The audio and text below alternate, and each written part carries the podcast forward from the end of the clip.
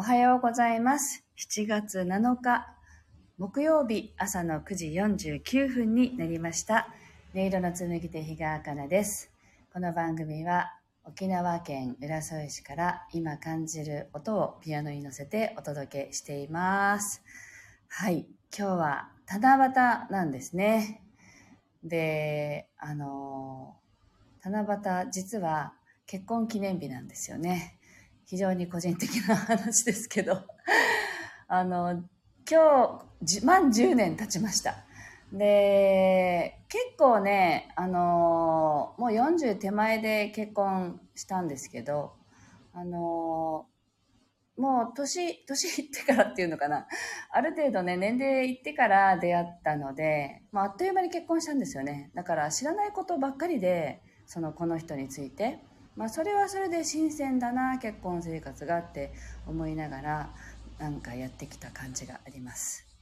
で、昨日なんか夫は、よし、記録更新だみたいなことをね、言ってましたけど、記録更新おめでとうみたいなね、そんなことをね、今日の朝もあのハイタッチとかして話をしたんですけれども、すいません、個人的なことですが、ここでこそっとね、報告してみました。はい。では今日の1曲目を弾いていきたいと思います。今日の1曲目、あの、いつものように心を整えると題して弾いていきますので、ぜひ呼吸を意識しながらお聴きください。はい。